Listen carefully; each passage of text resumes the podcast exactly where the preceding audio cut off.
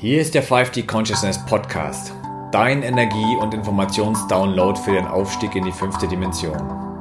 Mein Name ist Martin Pleisner. Ich bin der Gründer des 5D Movements und möchte dich mit diesem Podcast mit all den schönen und wertvollen Informationen versorgen, die dir die große Transformation so angenehm wie möglich machen. Ich wünsche dir viel Freude dabei.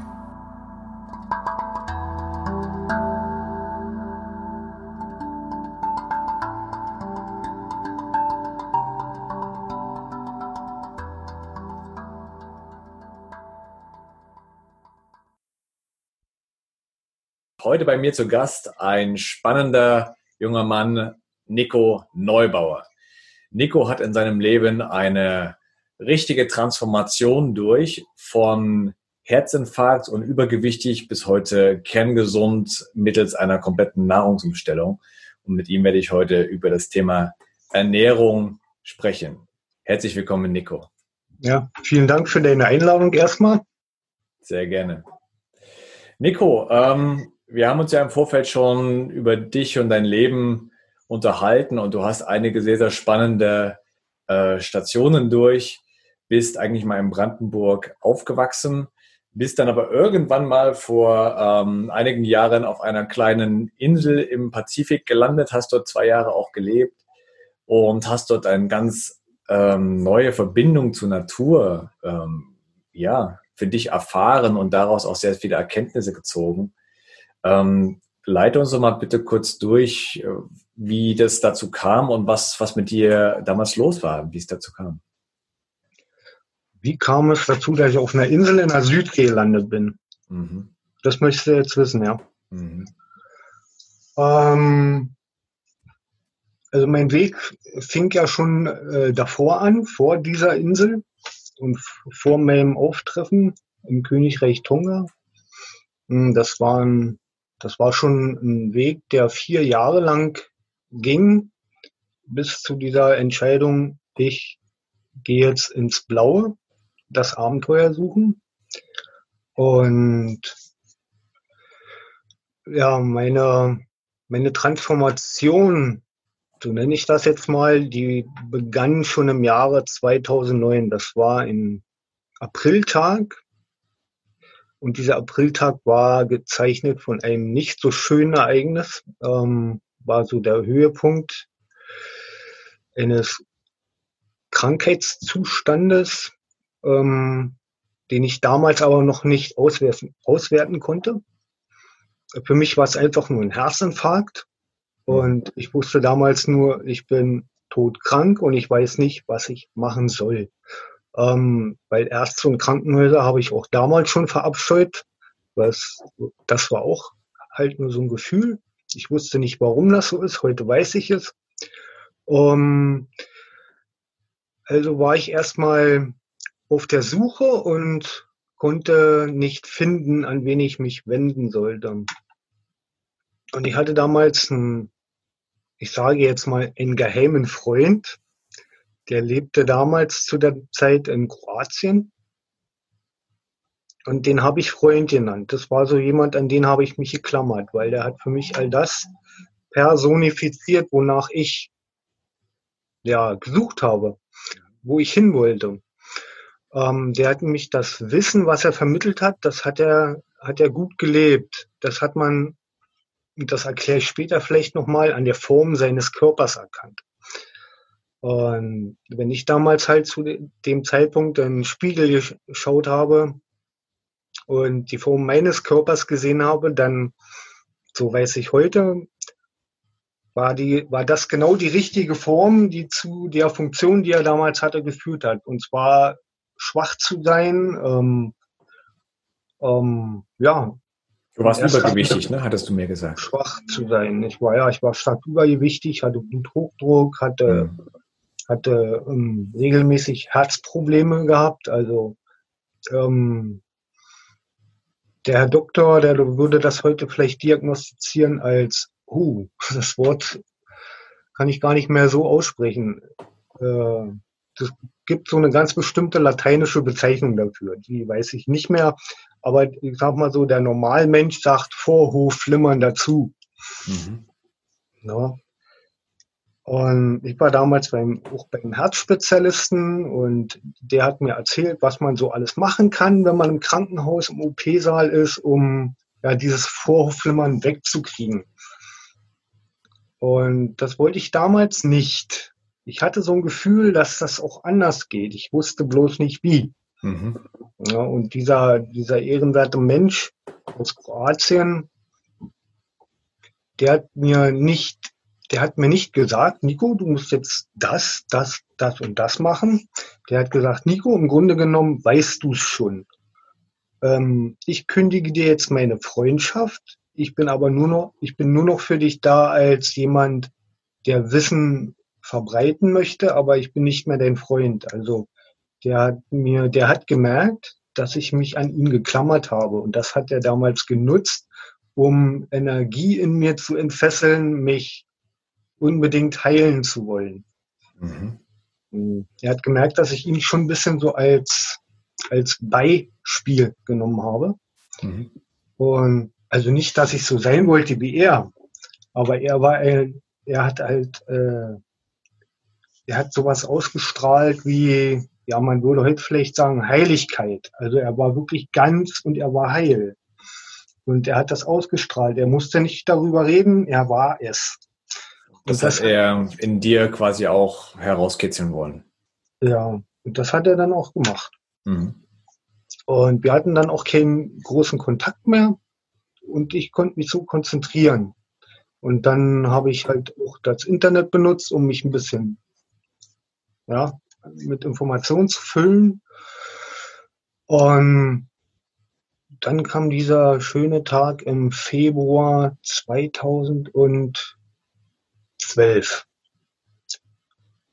Da kam damals ein guter Freund von mir, das war der Onkel Hotte, so haben wir den alle genannt. Der war zehn Jahre älter wie ich, der kam damals an und hat gesagt, guck mal Nico, hier im Internet habe ich das und das gefunden. Da ging es um so eine Damenreinigung, die nannte sich Colonix. Ähm, und die wollte der für sich, wollte er für sich bestellen, aber er war mit dem Internet nicht so bewandert. Das war so, war ein Buch mit sieben Siegeln für ihn. Also trat er an mich heran, ich solle mich mal drum kümmern.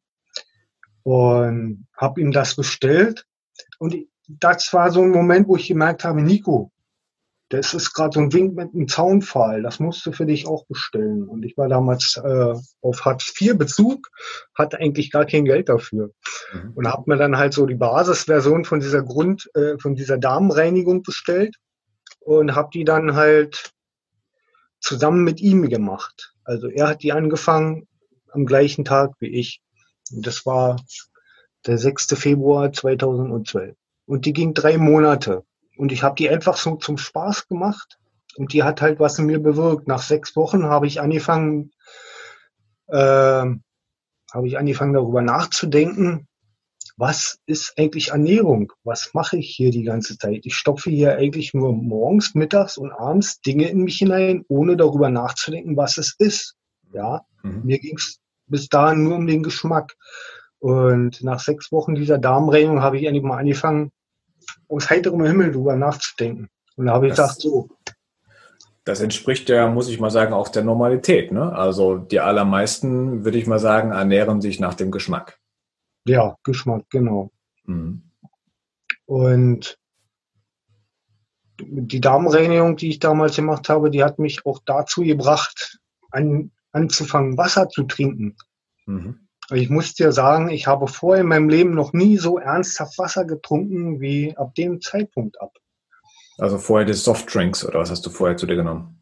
Ja, entweder Kaffee oder Cola. Mhm. Aber Wasser, obwohl ich äh, mich schon einige Jahre mit dem Thema Wasser beschäftigt habe, mhm. ähm, war das für mich, für meinen Körper und so, ich habe das nie so wahrgenommen, wie dass es nötig ist für meinen Körper.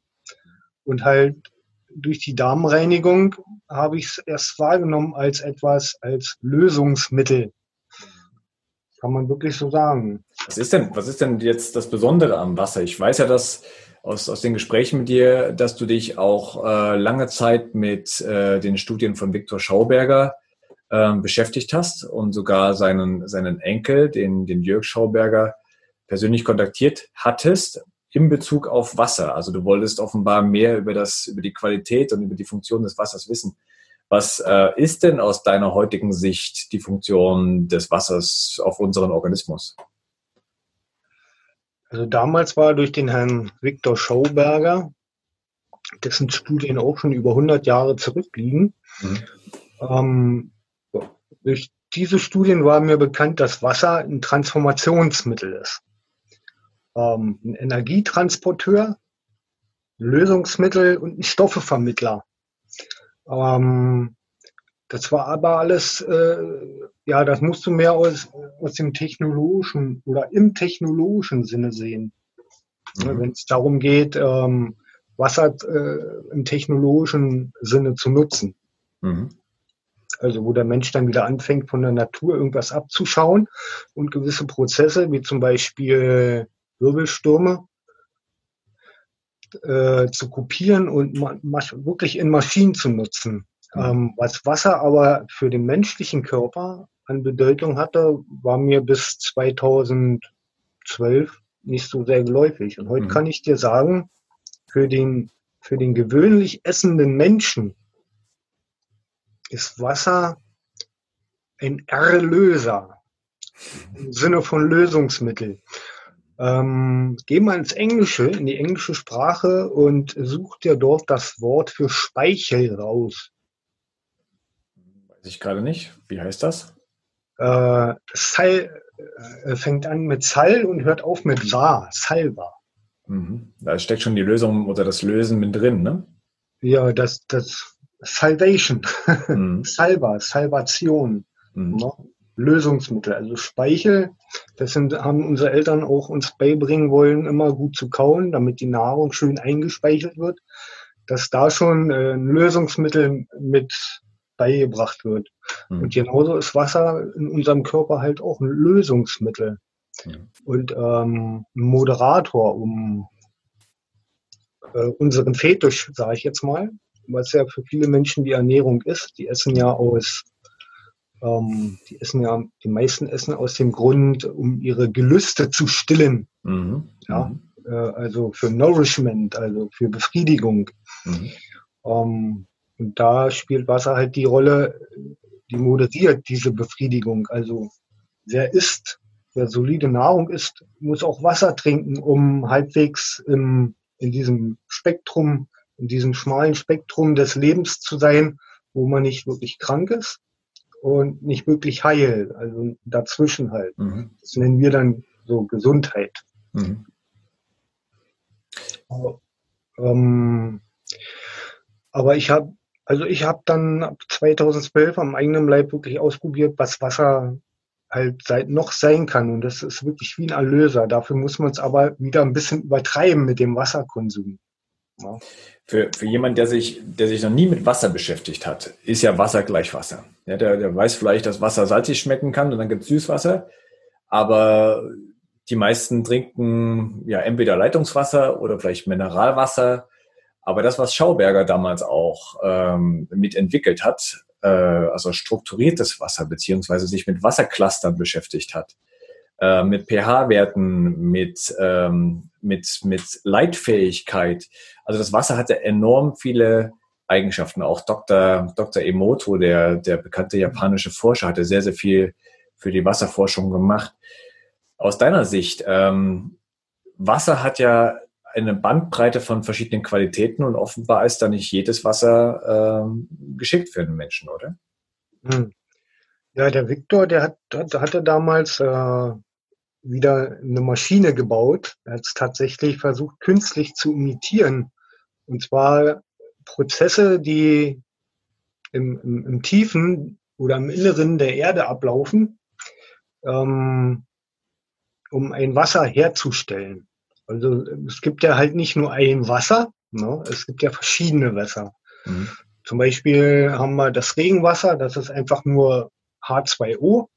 Da sind nicht mehr viel Stoffe drin gelöst, aber dieses Regenwasser fällt ja auch auf den Boden und äh, dringt ins Erdreich ein, in, zurück zum Felsen und sammelt sich dort, mhm. um dann die Stoffe, die vom Felsen bereitgestellt werden, die Mineralstoffe und so, dann aufzunehmen. Mhm. Und wenn halt die Stoffekonstellation dann, wie soll ich sagen, die Stoffekonstellation, wenn die dann den richtigen die Zusammensetzung die richtige Zusammensetzung gefunden hat, mhm. auch äh, nicht nur die Mineralstoffe, da zählen dann auch die Gase, die im Erdinneren hergestellt werden, spielen da auch eine Rolle. Zum mhm. Beispiel das Kohlensäuregas. Wenn das alles im Wasser stimmt und den richtigen Grad hat, dann ist das halt reif und dann will das wieder raus sozusagen, wie das, wie das Kindchen bei der Geburt aus dem Mutterbauch raus will, so will dieses Wasser dann wieder an die Atmosphäre.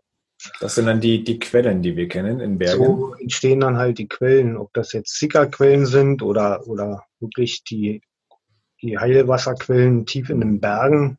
Mhm. Ist denn, ist denn jetzt ein Unterschied, ob der Mensch jetzt, ich sag mal, reines Oberflächenwasser trinkt, zum Beispiel aus einem See oder aus einem Bach, mhm. äh, oder ob er wirklich äh, Quellwasser trinkt? Macht das? Das spielt tatsächlich eine Rolle, was für ein Wasser du trinkst und für welchen Zweck. Mhm. Ja. Also du kannst, wir als Menschen, wir haben die Fähigkeit, äh, jedes Wasser zu trinken, ähm, wenn wir darüber Bescheid, Bescheid wissen, wie dieses Wasser zusammengesetzt ist und was es in unserem Körper macht wegen seiner Zusammensetzung. Also du kannst zum Beispiel Regenwasser trinken, musst aber mit der Konsequenz leben, und das kann man auch zu Heilzwecken benutzen, wenn du das Regenwasser trinkst, das hat keine Stoffe gelöst. Mhm. Weil du das also jeden Tag massenhaft trinkst, so drei, vier, fünf Liter am Tag, dann wird dein Körper erstmal reinigen von ungewollten Schlackestoffen zum Beispiel, die mhm. durch deine Verdauung halt abgelagert werden im Körper. Und wenn es das gesäubert hat, dann geht's, geht dieses Wasser aber auch an die Substanz, sage ich jetzt mal, an deine Struktur. Mhm. Das heißt, ähm, zum Beispiel werden deine Organe demineralisiert, deine Knochen werden demineralisiert. Also spätestens, ja, das das kann man lernen zu erfühlen, wann das Wasser dir an die Struktur geht. Und spätestens dann sollte man aufhören, so ein Regenwasser zu trinken. Mhm. Und dann sollte man lieber dann mineralisiertes Wasser trinken. Also Wasser, was aus dem Berg kommt, wo dann halt Mineralstoffe mit drin sind. Dieses Wasser hilft dir auch, deinen Körper zu reinigen, ähm, hat aber nicht diesen großen Hunger auf alle möglichen Stoffe. Ja. Jetzt hat der, jetzt hat der Schauberger sich auch um die Strukturierung des Wassers äh, gekümmert. Ähm, und ich weiß ja von dir, dass du selbst mal zu einer Zeit ähm, Wasserstrukturierer gefertigt gebaut hast. Äh, was hat denn strukturiertes Wasser für einen Einfluss auf, auf unseren Organismus? Und was ist das vielleicht? Was, also vielleicht fangen wir damit an. Was ist ein strukturiertes Wasser? Ja, es gibt Regenwasser und es gibt strukturiertes Wasser wenn du Regenwasser trinkst, dann strukturierst du das Regenwasser damit. Also es nimmt deine Struktur auf, deine Basis. Also meine, wenn, ich das trinke, wenn ich das zu, zu mir nehme, nimmt das Regenwasser oder das Wasser, was ich zu mir nehme, meine Struktur auf. Ja, es laugt dich förmlich aus. Es hat keine Seele, es nimmt deine. Und deine Seele besteht aus Struktur. Mhm. Ähm, also wenn ich Struktur sage, meine ich halt dein, das Gerüst deines äh, physikalischen Körpers. Es geht ja an die Knochen. Daraus holt es sich die Struktur. Und also, wenn der Schauberger von strukturiertem Wasser geredet hat, dann hat er genau dasselbe gemacht. Bloß, dass er das Wasser halt nicht durch seinen eigenen Körper hat laufen lassen, ja, sondern der hat halt diese Maschine, die dieses Wasser strukturiert hat. Und er hat dann eine Maschine halt, hatte die Maschine halt so gebaut, dass das Wasser in dieser Maschine dieselben Prozesse durchläuft, die das Wasser zum Beispiel im Berg durchläuft. Ja, verwirbelt wird auch, ne? Hm? Das wird ja auch verwirbelt, ne? Das wird auch gewirbelt, ja. Gewirbelt. Mhm. Mhm. Und dann ja, sag mal, dieser, diese Wirbelbewegung, die du meinst, die ist ja grundlegend dafür verantwortlich, dass das Wasser erst erstmal die Möglichkeit erhält, sich umzuwandeln. Also zum Beispiel bei der Strukturierung. Ne? Mhm. Also Wasser, was einfach nur irgendwo in einem Gefäß steht, das steht da halt. Das kann nicht viel machen. Erst wenn es diese Bewegung bekommt, diese Verwirbelung, diese, diese Wirbelform, dann hat das Wasser viel mehr die Möglichkeit, sich mit seiner Umgebung auszutauschen. Und wenn ich einmal verwirbeltes Wasser habe, es gibt ja auch zum Beispiel zu kaufen, es gibt ja Wasserverwirbler, beziehungsweise kann man sich das ja auch selbst bauen. Was, was mache ich dann mit diesem verwirbelten Wasser? Kann ich das, soll ich das gleich trinken oder muss es danach, wie du sagst, erstmal beseelt werden oder muss damit erstmal was noch was geschehen? Naja, ähm, von diesen kleinen Wasserverwirblern, die du wahrscheinlich meinst jetzt, halte ich eh nicht viel. Das sind für mich einfach nur Produkte, ähm, die gewisse Leute erfunden haben, um Profit zu machen. Mhm. Ähm, trotzdem kannst du aber diese Geräte doch noch nutzen, um Wasser vielleicht einen, einen guten Impuls zu geben. Ähm, ich habe damals in meinen Geräten, die ich damals gebaut habe, ähm, war halt eine Kühlung mit eingebaut. Ich habe dort also Regenwasser strukturiert äh, mit Mineralstoffen und das äh, ging halt nur, wenn das Wasser von dem warmen Zustand, in den seelenlosen warmen Zustand zum kalten, also das Wasser musste gekühlt werden, mhm. damit es dann in diesem Verwirbelungsprozess die Mineralstoffe aufnimmt. Wenn du jetzt in deinem kleinen Verwirbler das Wasser einfach nur in diese Wirbelbewegung versetzt, äh, das Einzige, was es vielleicht aufnimmt, ist äh, die Umgebungsluft. Mhm. Ja. Also mehr, äh, viel mehr passiert da nicht. Wenn du das, wenn du das während der, dieser Verwirbelung dann vielleicht im Kühlschrank stellst, wird es dadurch schneller noch kühl. Mhm. Ja, und es kommt auch. Kommt und welchen halt Effekt hat das dann? wenn man das, das danach trinkt? Es kommt darauf an, was für ein Wasser das ist, was du da verwirbelst. Also wenn das wirklich bloßes Regenwasser ist, hat es danach im Grunde genommen die gleiche Wirkung, wie als wenn du es nicht verwirbelt trinkst. Ähm, es nimmt dem Körper den Schmutz. Mhm. Funktioniert aber auch nur, wenn du es regelmäßig trinkst. Also nicht nur einmal, sondern wirklich jeden Tag kontinuierlich.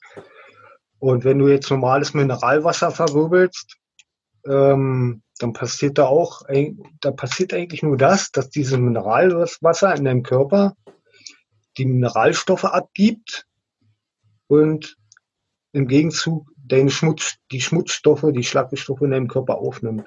Mhm. Ähm, ja, das ist im Grunde genommen alles. Jetzt also, ähm, warst du ja, wie ich eingangs schon erwähnte, warst du ja in Tonga ähm, ja. für, für zwei Jahre, also im Südostpazifik ist das, soweit ich weiß, ne? Mhm. Königreich. Ja, also Süd Südwestpazifik. Südwestpazifik. Ähm, und warst dort, hast du ein extremst natürliches ähm, Leben geführt, ohne, ohne Luxus und mit dir ist in dieser Zeit sehr, sehr viel passiert. Auch sicherlich mit deinem Körper, nehme ich an. Ähm, um jetzt mal auf, auf die Ernährung und auf die Transformation deines Körpers äh, einzugehen. Ähm, was ist denn da passiert mit dir in Tonga? Ich muss dazu sagen, ich bin in Tonga gegangen, da war ich da sowieso zu der Zeit. Äh, ja, man würde es vielleicht bezeichnen als Frutarianer. Mhm. Also als rohköstlicher Veganer, der sich nur noch von Äpfeln, Spinat und Eisbergsalat ernährt hat, schon Monate vorher. Mhm. In dem Zustand bin ich in Tonga gegangen. Ich habe ja alle Zelte abgebrochen und ich wollte endlich mal, ja, mein Körper hat regelrecht nach die Erfahrung gesucht, sich mal von richtigen Südseefrüchten zu ernähren. Und ja, mein eigentlicher Intent war dort zu helfen beim Aufbau eines Ökodorfes auf einer abgelegenen Insel im nördlichen Inselreich vom, vom Königreich Tonga. Und ja, dann war ich halt dort und habe äh, die richtigen Leute auch kennengelernt und mhm. habe dann ein Grundstück dort geschenkt gekriegt auf einer dieser Randinseln. Es war nicht groß, nur 1000 Quadratmeter, aber es war mitten im Regenwald, im Urwald, im Dschungel und das war alles neu für mich und da ist halt ich war zu, zu, zu, dieser Zeit sowieso im Körper und im Geist sehr kindlich und neugierig und da war das genau richtig für mich. Und da ich ja vom Herzen her Gärtner bin, schon mein ganzes Leben lang, mhm. Naturbursche, war ich da genau in der richtigen Umgebung und habe halt angefangen, das zu machen, was ein Mensch macht, wenn er sozusagen da so reingesetzt wird, mitten in den Wald. Was macht denn ein Mensch? Er fängt an, die Erfahrung ein, nicht gemacht. Er fängt an, einen Unterschlupf zu bauen und ja, einen Garten mit Bäumen und Früchten auf der Erde, in der Luft, also in allen Ebenen. Und so ein Garten war dann circa ein Jahr später dann da tatsächlich auch am Wachsen. Und ich habe während der Zeit, weil ich nichts anderes essen wollte, nur Papaya und Bananen gegessen. Und die sind mir eines Tages unten dann in dem Zustand rausgekommen, wie sie hier oben reingekommen sind. Und das war dann auch die Zeit, wo ich, ja, wo ich körperlich nicht mehr viel, also ich war dann nur noch ein 50 Kilo Mann und ich konnte mit meinem Körper nicht mehr wirklich so viel Action machen. Äh, dafür konnte ich mich aber einfach tagsüber irgendwo hinlegen und so lange, ja, ich nenne das mal meditieren, bis irgendwie mein Herzschlag runter war auf 20 Schläge die Minute. Wow. Und mein Geist irgendwie, oder das, was ich, das, was mich ausmacht. Also eigentlich, eigentlich ich. Ich bin über die Baumwipfel der Insel geschwebt mhm. und mit dort mit den Vögeln geflogen. Und die haben, ich habe, also bin, wenn ich sagen müsste, was war das für ein Gefühl? Das, dann kann ich sagen, die haben gewusst, dass ich mit denen geflogen bin. Und da habe ich das erste Mal so eine Erfahrung gemacht, nicht mehr in meinem Körper zu sein. Also du bist, wie man, wie man auch gerne sagt, feinstofflicher geworden, energetischer geworden. Na, es gibt ein ganz banales Wort dafür. Ich bin gestorben. Nur für ein paar Minuten.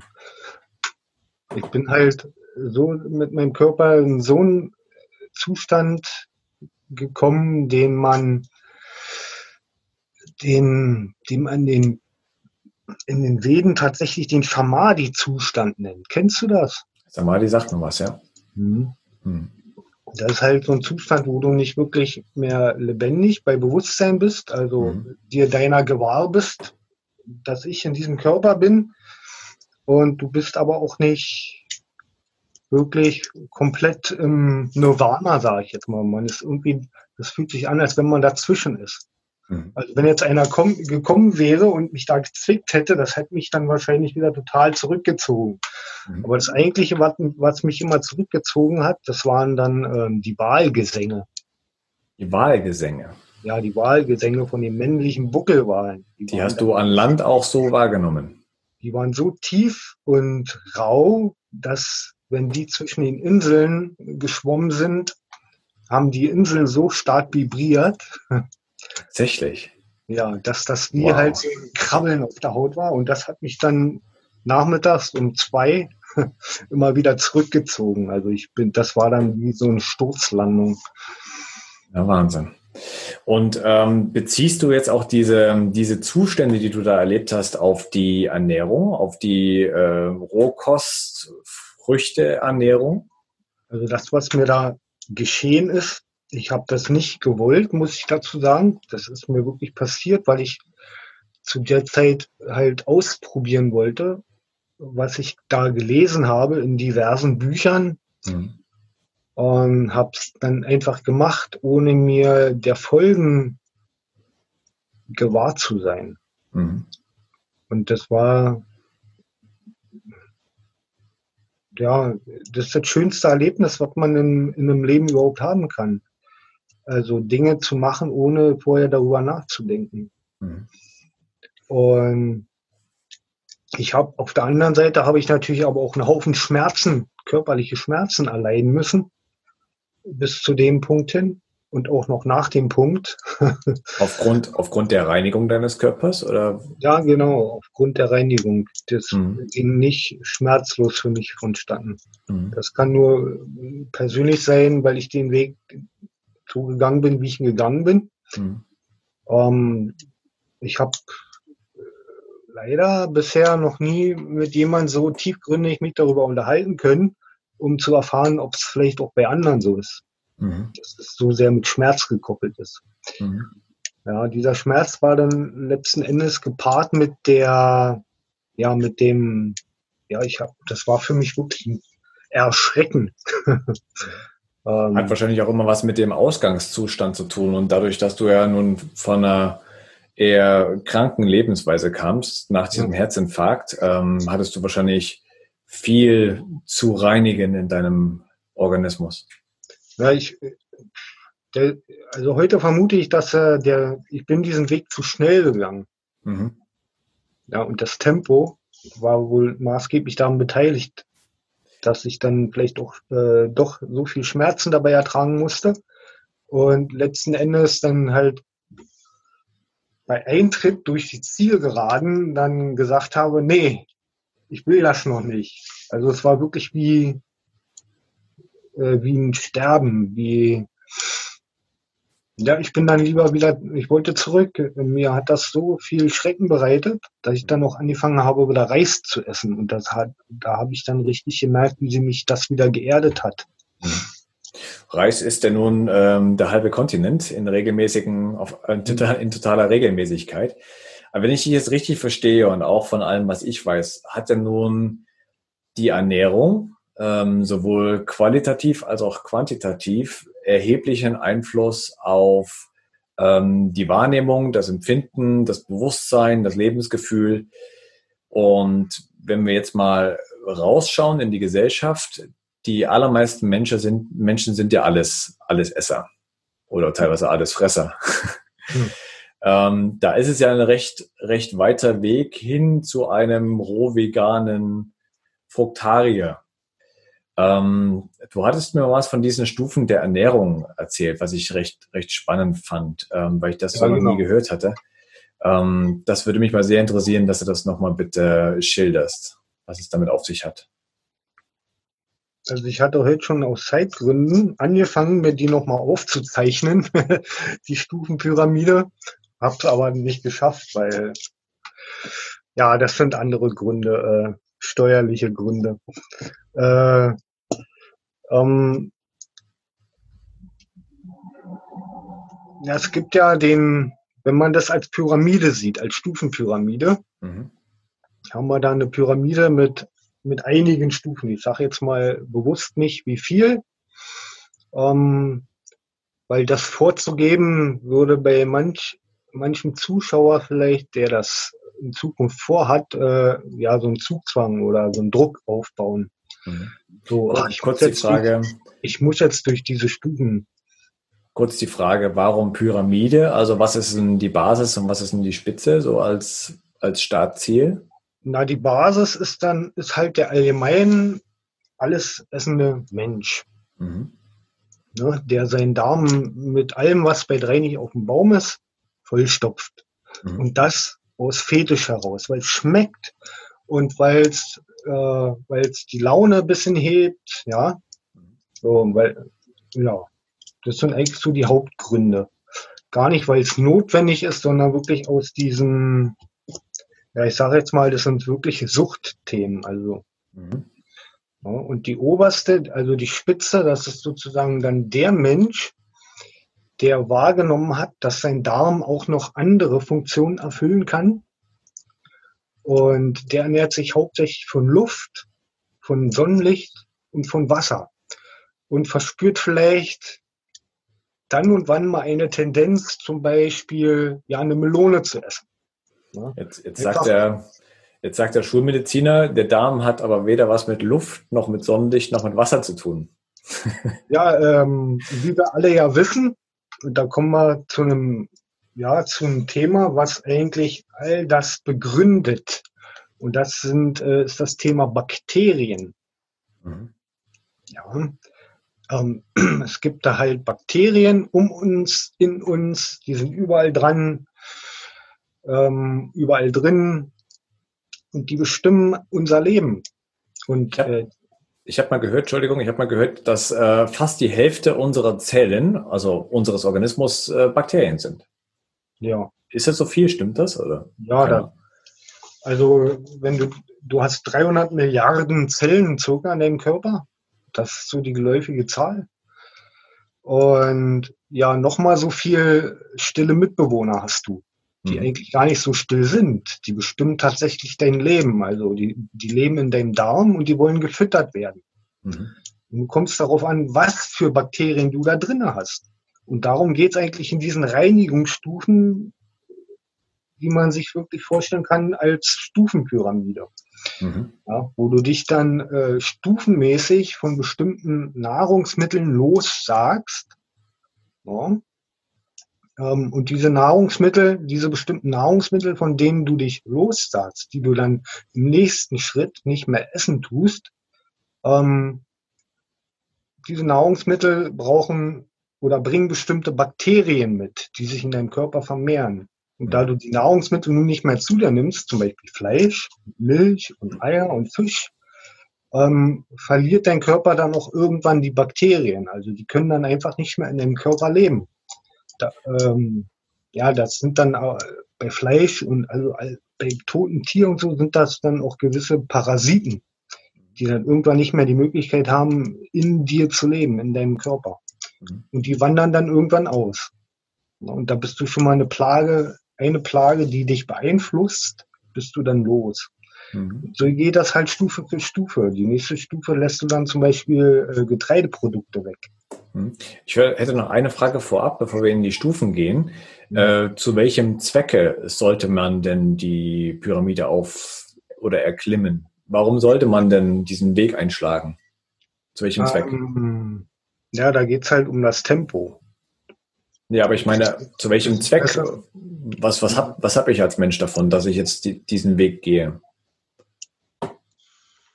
Also, ähm, ja, wenn du da auf der Spitze bist, sozusagen, auf der Spitze der Pyramide und dich hauptsächlich nur noch von Luft, Liebe, Sonne und Wasser ernährst, mhm. ähm, dann geht dein Körper in diesen feinstofflichen Zustand über. Also Du wirst, dein Körper wird mehr Geist als Materie. Mhm.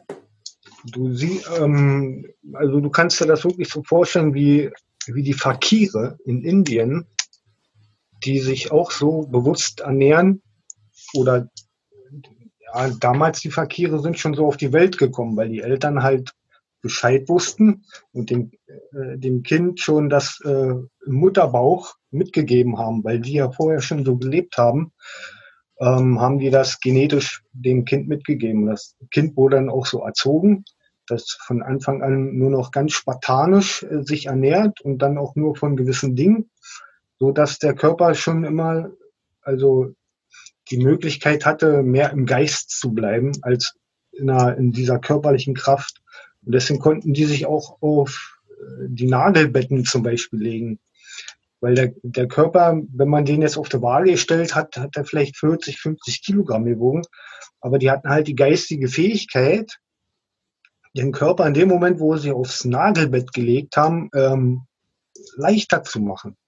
Also die Muskeln in solchen, solcherlei Menschenkörper haben die Eigenschaften, wenn die wenn sie, die Muskeln angespannt werden, dass die dann, ich sage jetzt mal, ne, äh, den Körper dazu befähigt haben, ähm, leichter zu werden im Sinne der Levitation.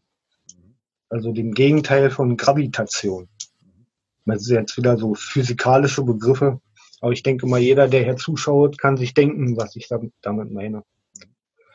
Also ist es, in, in anderen Worten ist es, oder der, der Grund, der Zweck, solch eine Nahrungsumstellung anzustreben, wäre einmal eine Art Bewusstseinswandel oder eine, ähm, eine Bewusstwerdung, ein, ein, ein Weg hin zum Geistigen und wahrscheinlich auch in Hinblick auf die Gesundung, auf, auf, den, auf die Heilung des Körpers. Wahrscheinlich hat das auch Vorteile, oder wie siehst du das? Ja, dein Körper wird wieder das wo, wozu er eigentlich mal gedacht war, also vom, vom Erbauer, vom Erschaffer. Wozu ist er denn da? Na, äh, um als äh, Mitschöpfer tätig zu sein, als Co-Creator, als Gärtner. Wir, du musst dir vorstellen, also ich schweife jetzt mal ein bisschen ab in die Bibel. da ist ja von der ersten Schöpfung die Rede. Und die erste Schöpfung, das, was als erstes erschaffen wurde, war, ist die Pflanzenwelt. Mhm. Und die Pflanzenwelt hat ähm, dann vom Erbauer, sage ich jetzt mal, ähm, halt die Tierwelt geschenkt bekommen. Manche munkeln sogar, die Pflanzenwelt hat sich die Tierwelt selbst erschaffen, weil die Pflanzenwelt gemerkt hat, sie muss sich regulieren und braucht deswegen Prädatoren. Mhm. Also Lebewesen, die die Pflanzen essen, damit sie nicht so überhand nehmen. Mhm. Mhm. Und wir Menschen zählen halt auch zu diesem Kreis der Prädatoren. Mhm. Aber der Bauer, der hat uns halt ähm, mit Verstand beglückt, so dass wir gärtnerisch tätig sein können. Also wir können tatsächlich äh, mani im, im Hinblick zur ersten Schöpfung der Pflanzenwelt können wir manipulierend tätig sein. Mhm. Das im guten wie im schlechten Sinne, also wenn man das jetzt so sehen möchte. Wir können, wir können also mit einem Schlag die ganze Pflanzenwelt vernichten und sagen, so, jetzt bleibt da das Samenkorn übrig und das erholt sich und in ein paar tausend Jahren haben wir aus der Wüste wieder einen grünen Planeten gemacht. Mhm. Also wir haben all diese Fähigkeiten durch unseren Verstand. Und dafür ist dann auch die, die Qualität äh, des Körpers entscheidend. Das heißt, mit einem sehr dichten Körper, mag ich es mal so sagen, ich sage mal auch mit einem fettleibigen Körper, ist, ist, ist mir diese Schöpfungsgabe nicht so gegeben. Hm, absolut nicht. Schau, schau doch hinaus. Was machen die Menschen heute? Das hat mit der Esserei zu tun. Also der Mensch ist an einen Punkt gelangt, bin ich der Meinung, dass er durch seine Esserei, also er hat damals vielleicht angefangen, genau diesen einen Apfel zu essen und das, das nahm dann Ausschweifung an und er hat immer mehr probiert und wollte dann das probieren und das und wie schmeckt das und also bis zum heutigen Tage, wo er sich tatsächlich durch alles durchgefressen hat und halt an einen Punkt angekommen ist, wo er sich dran erinnert, wie das früher vielleicht mal war. Ja.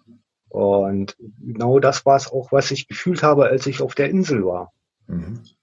Und das äh, war das schönste Glücksgefühl, was es überhaupt gibt, wirklich da einfach nur noch da zu sitzen und einer Pflanze, zum Beispiel einer Kürbispflanze, beim Wachsen zuzusehen.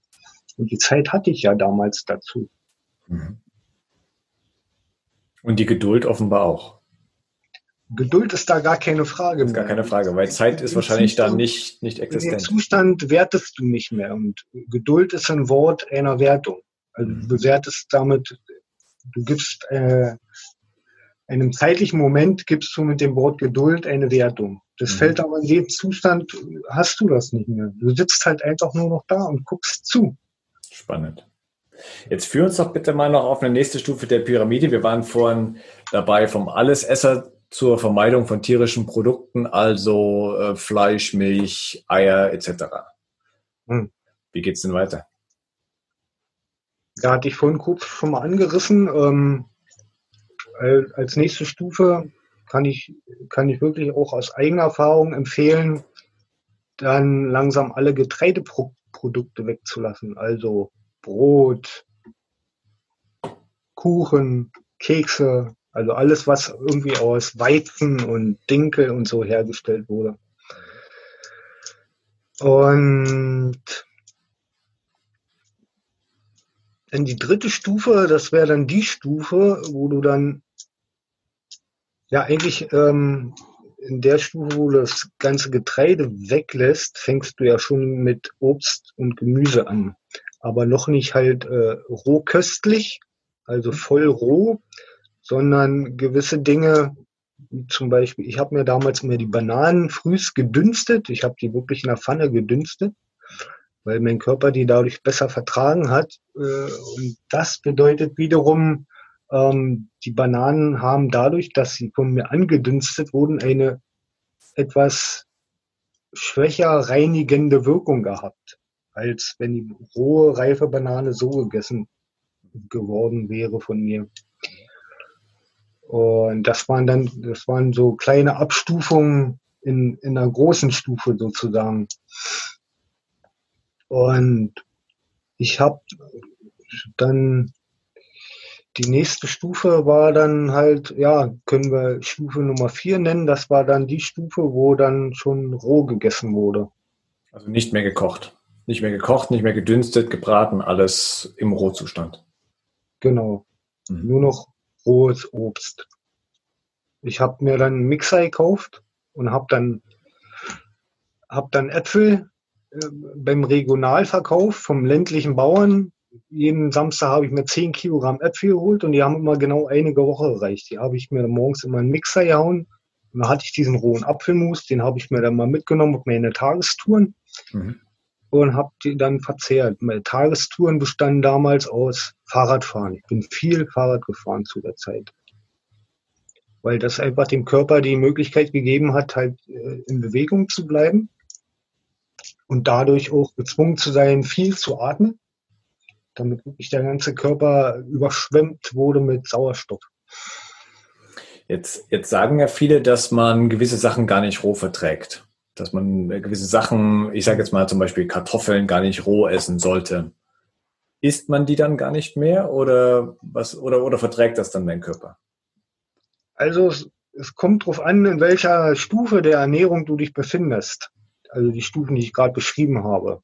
Wenn du dich jetzt zum Beispiel als Allesesser in der untersten Stufe befindest und du würdest tatsächlich von heute auf morgen versuchen, äh, dich komplett rohköstlich zu ernähren, und dazu zählen dann auch rohe Kartoffeln. Mhm. Ähm, das würde sich umhauen. Mhm. Weil einfach die Wirkung im Darm, ja, im Magen-Darm-System so verheerend reinigend ist, da würden so viel Altlasten, die du vielleicht schon Jahrzehnte mit dir rumträgst, ähm, die würden aufgewühlt werden.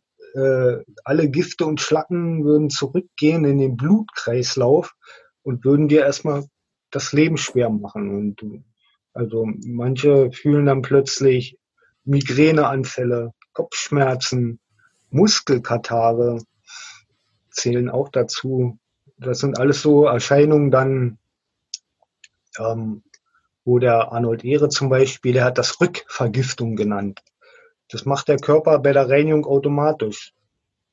Weil die Gifte müssen ja ausgeschieden werden und alles, was sich abgesetzt hat, sozusagen im Gefäß, wird sozusagen durch deine Rohkost von heute auf morgen kräftig durchgeschüttelt, ne? damit diese Gifte ausgeschwitzt, ausgehustet, ausgenießt, ja, werden können. Und ja, genau das ist es.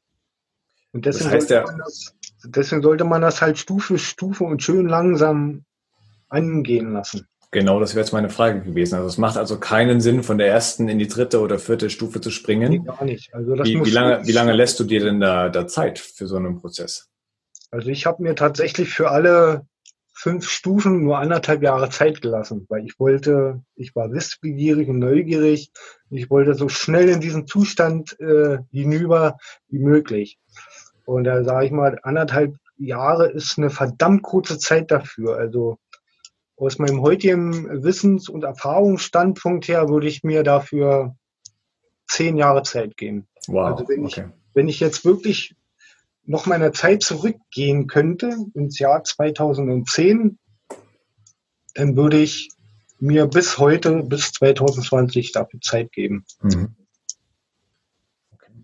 Ähm, Gibt es denn, du hast gerade noch von fünf Stufen gesprochen. Ähm, was ist die fünfte Stufe?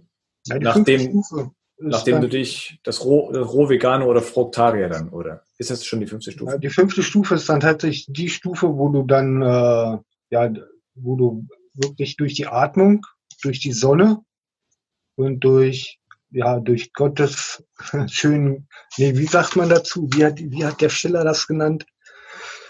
Ja, äh, Freude schöner Götterfunken, das, da, der hat von diesem Elysium gesungen und der meinte damit genau diese Freude, die, die überall ist, die wir bloß mhm. nicht mehr sehen, weil wir so betäubt sind mhm. durch unsere Ernährungsgewohnheiten. Mhm.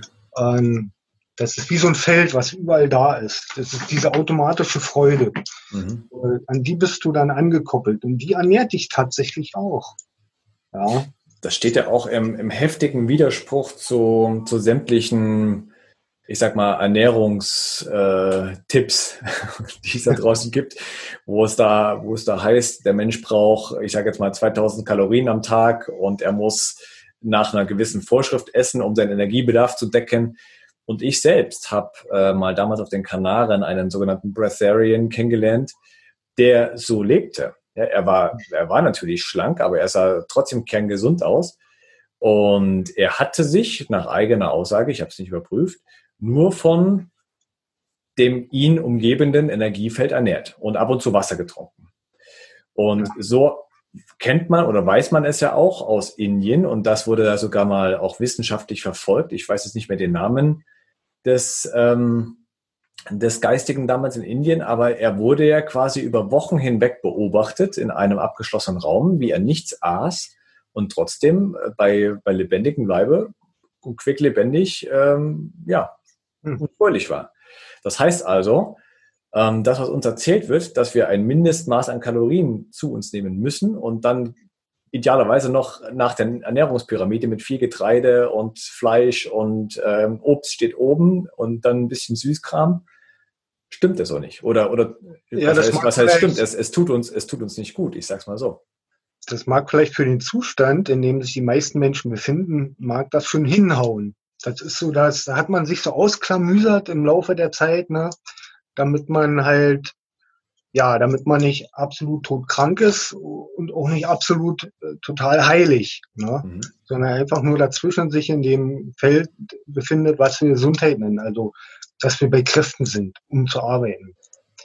Ähm, wenn man aber überhaupt gar nicht mehr darauf angewiesen ist, irgendwie zu arbeiten, um Geld zu verdienen, sondern also sich um weltliche Belange überhaupt nicht mehr scheren müsste, Mhm. Und diese Ernährungspyramide hier tatsächlich diese Stufenreinigung durchläuft, bis man halt zu diesem Zustand gelangt. Da oben, an diesem Zustand ist es dann wirklich nicht mehr wichtig. Mhm. Auch das Essen generell ist nicht mehr wichtig. Es wird auch immer weniger wichtig, irgendwie äh, ähm, ja, ein großes, stabiles Haus zu haben als Schutz. Also das wird alles unwichtig. Ich, ich wollte gerade sagen, ich habe jetzt, ich hab jetzt gerade dich im, im Dschungel vor mir, beziehungsweise auch jetzt äh, irgendwelche Ur, ähm, Urvölker in den, in den Tropenwäldern, die eigentlich schon viel mehr mit Tieren vergleichbar sind, die hin und wieder ein bisschen was essen, aber sich mitnichten, wie wir, ähm, das Leben lang abmühen, um eine Behausung zu bezahlen und dann noch äh, Nahrungsmittel zu bezahlen. Und wenn man sich jetzt mal überlegt, in unserem Leben würden jetzt die, die Kosten, also monetär gesehen, für, für Behausung und Verpflegung wegfallen. Oha, da hätten wir natürlich erheblich mehr Kapazitäten, viel mehr Zeit, äh, könnten uns viel, viel anderen Dingen widmen. Ich sag's mal so. Ja. Spannend. Jetzt hast du mir auch noch mal was von, von einer gewissen Heilkost gesagt, die ich noch nie vorher gehört hatte. Da hatte ich mich jetzt etwas eingelesen und das fand ich sehr spannend, aber ähm, dadurch, dass ich da nur oberflächlich Bescheid weiß, übergebe ich ja den Ball an dich. Das Thema schleimfreie Heilkost, so lecker das auch klingen mag, aber ähm, sag uns doch mal deine, dein Wissen darüber, beziehungsweise deine Erkenntnisse, was es damit auf sich hat. Ja, dieser Begriff schleimfreie Heilkost, der ja vor, ja, der tatsächlich schon vor über 100 Jahren vom vom äh, Forscher und Sachbuchautor Arnold Ehret erschaffen wurde, beschreibt im Grunde das, was ich hier mit meiner Ernährungspyramide versuche zu beschreiben. Es geht da tatsächlich, und das klingt vielleicht komisch, um den Schleimgehalt im menschlichen Körper.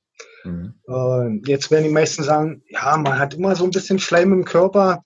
Äh, wir, wir kennen das unter den verschiedenen äh, Begriffen wie Rotze, Wichse, äh, Schmiere, ja. Aber es ist halt tatsächlich da. Und in, in, in dem einen Körper von dem Menschen ist es halt weniger präsent wie halt in dem Körper von dem anderen Menschen. Und das hat halt mit der Ernährung zu tun. Wie der sich ernährt, von was, was der jeden Tag so in sich hineinstopft. Wenn der also jeden Tag so Fleisch, totes Tier und Brot in sich hineinstopft, wird der einen hohen Schleimgehalt in der Lymphe haben. Wir mhm. reden auch vom, vom äh, lymphatischen System im menschlichen Körper, was ja stark äh, am, wie soll ich sagen, das lymphatische System in deinem Körper ist äh, daran beteiligt, den Körper mit Nährstoffen zu versorgen, ist aber auch in dem Moment, wo du den Körper sage ich jetzt mal, verdreckst und vollschleimst durch deine Ernährung, dafür verantwortlich, den Körper rein zu halten, also sauber zu halten. Und da das lymphatische System ja auch mit dem Magen-Darm-System gekoppelt ist, kommt das halt immer darauf an, ähm, je verschmutzter dein Magen-Darm-System ist, äh, umso verschmutzter oder desto verschmutzter ist halt auch das ganze lymphatische System in deinem Körper. Das erkennst du zum Beispiel, wenn du mal zum Beispiel deine Lymphdrüsen erfühlst. Also bei manchen Menschen, die können die kaum fühlen, mhm. ja, leben halt schleimfreier. Und andere Menschen, die haben halt immer irgendwie dicke, geschwollene Lymphdrüsen hier oben oder am Schritt und wo man das halt alles fühlen kann. Ja, und das ist eigentlich die Kunst, dieses lymphatische System so die Flüssigkeit darin so sauber zu halten wie möglich. Und das geht halt nur über einen sauberen Darm. Mhm. Und den erreichen wir wieder über schleimfreie Heilkost. Mhm. Was im Grunde genommen halt meint, dass man sich zum Ende hin nur noch rohköstlich ernährt. Was, was verursacht denn besonders viel Schleim im, im Darm? Oder im Verdauungssystem. Ich habe auch von Eiter gelesen. Also wenn man sich ja. damit beschäftigt, ähm, heißt das ganz konkret auch eiterbildende ähm, Nahrungsmittel. Das heißt also, ich esse, ich nehme was zu mir, ich esse was und der Körper muss offenbar irgendeinen Eiter produzieren, um damit klarzukommen. Ja, also Fleisch, wenn Fleisch, Milch und Fisch und so ist, das wird vom Körper, das wird gar nicht verwertet vom Körper. Also das, der versucht das irgendwie nur so durchzuleiten und sobald das in den Magen gelangt, äh, produziert der Körper jede Menge Schleim und versucht das Fleisch irgendwie doch noch zu verdauen. Also wenn du irgendwie auch Bakterien in deinem Körper hast, die die Möglichkeit haben, das Fleisch irgendwie zu verwerten, machen die das auch.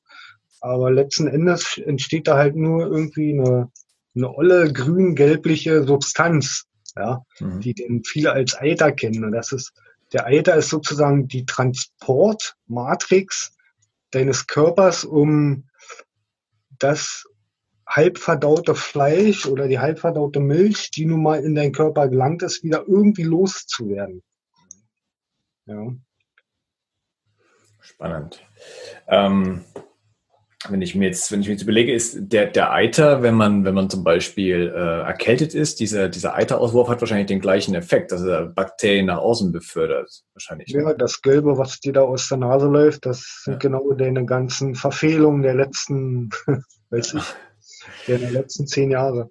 Wenn, wenn ein Mensch, wenn ein Mensch, das interessiert mich auch noch, ähm, jetzt beim, beim Schwitzen unangenehm riecht oder gar stinkt, ist das ja auch eigentlich eine, eine Folge einer Vergiftung. Also was heißt Vergiftung, aber Verunreinigung? Weil ich habe es zum Beispiel gemerkt, wenn ich besonders viel schwitze, zum Beispiel wenn ich in den Tropen unterwegs war, riecht rieche ich überhaupt nicht mehr. Oder auch, ich habe ja auch, bin ja auch seit fünf Jahren Veganer.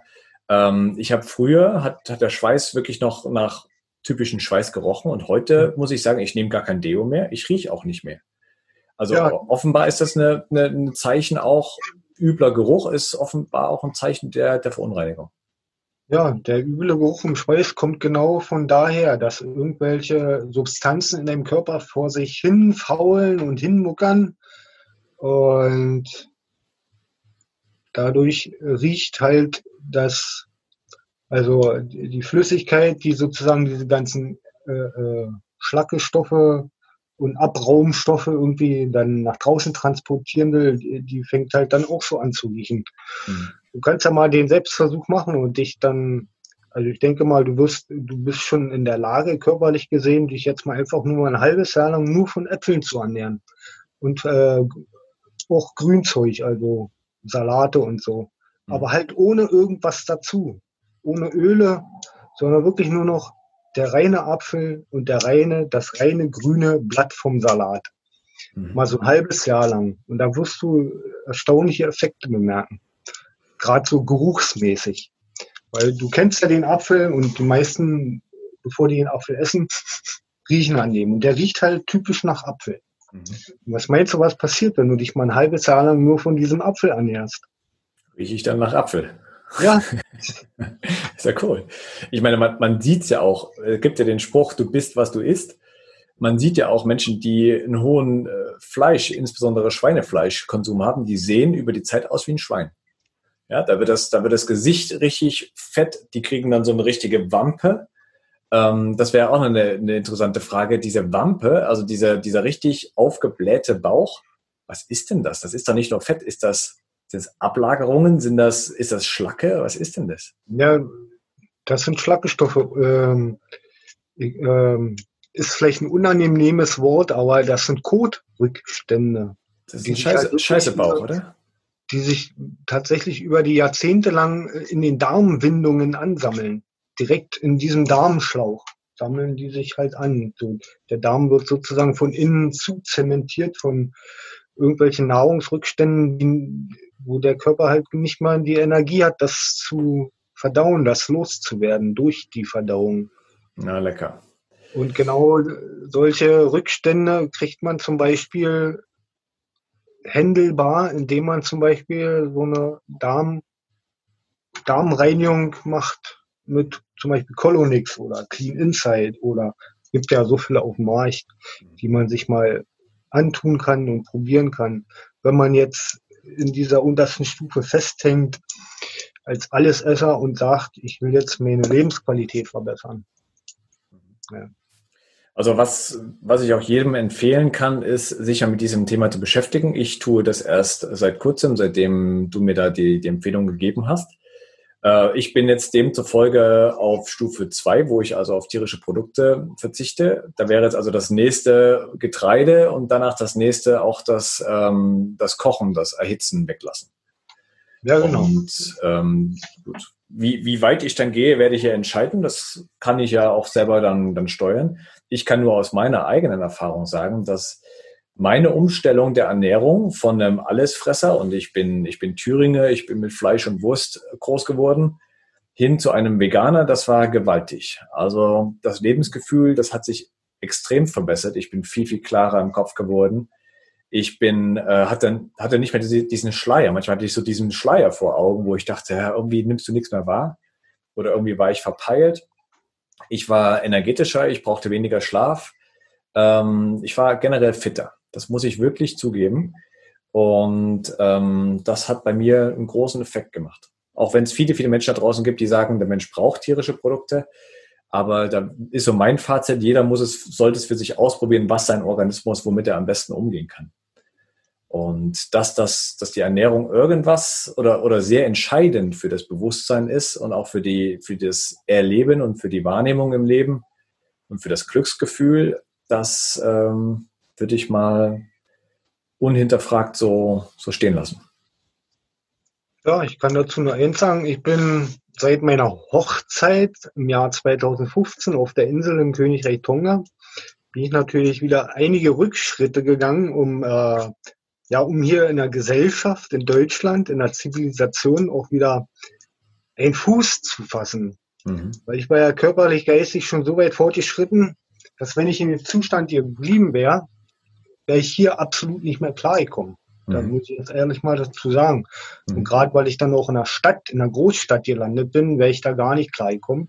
Also bin ich halt von, von diesem Breatharian, Fruitarian äh, äh, Status halt wieder zurückgegangen in den vegetarischen, in die vegetarische Ernährung, um einfach mhm.